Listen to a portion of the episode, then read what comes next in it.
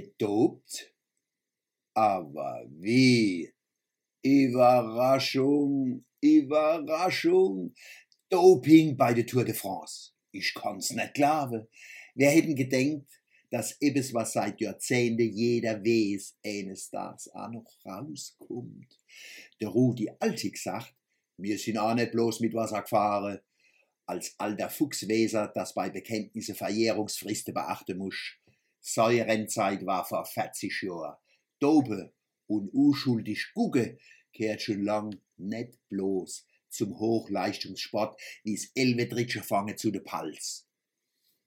Ich kann die Verbitterung von Fahrer und Funktionäre, Sponsoren und Fans, von Embeddete, das ist manchmal Englisch, Mediziner und Journalisten verstehe.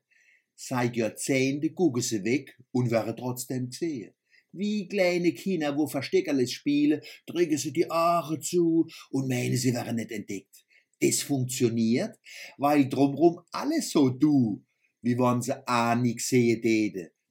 Augenzwinker, Spiegel, Kabinettkartell. Alle wissen Bescheid, keiner weiß was. Und wann doch einmal einer aufliegt, beweist es bloß, dass sie dir brutalste möglich aufklären. Dennoch kann man wieder anstandslos miteinander zwinkern und sich die Tasche voll stoppe losse. Im Bettet heißt, zusammen im gemachte Bett liege.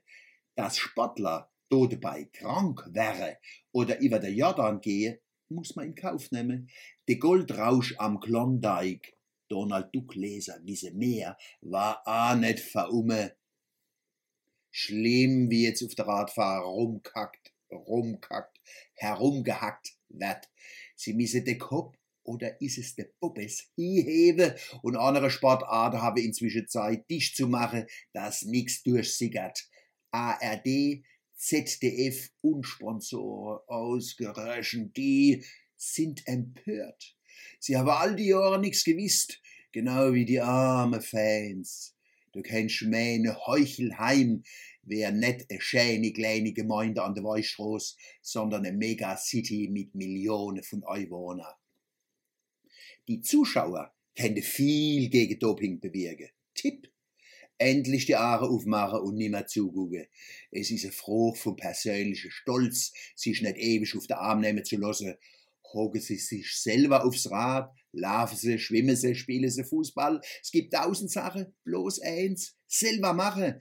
In einer Stunde Radfahren schiebt ihren Körper mehr Glückshormone aus, wie wenn sie tagelang in der Glotze Pharma-Rallye gucken. Statt das Doping von anderen zu bezahlen, doben sie sich selber mit eigene Glückshormone. Geheimtipp. Fahren Sie morgens von Mannem Richtung Bergstraße in die aufgehende Sonne oder an die Weichstraße mit der Sonne im Rücken. Sie kriegen eine Gänsehaut, wenn Sie im wahrsten Sinne des Wortes erfahren, erfahren, in was für einer herrlichen Landschaft sie leben.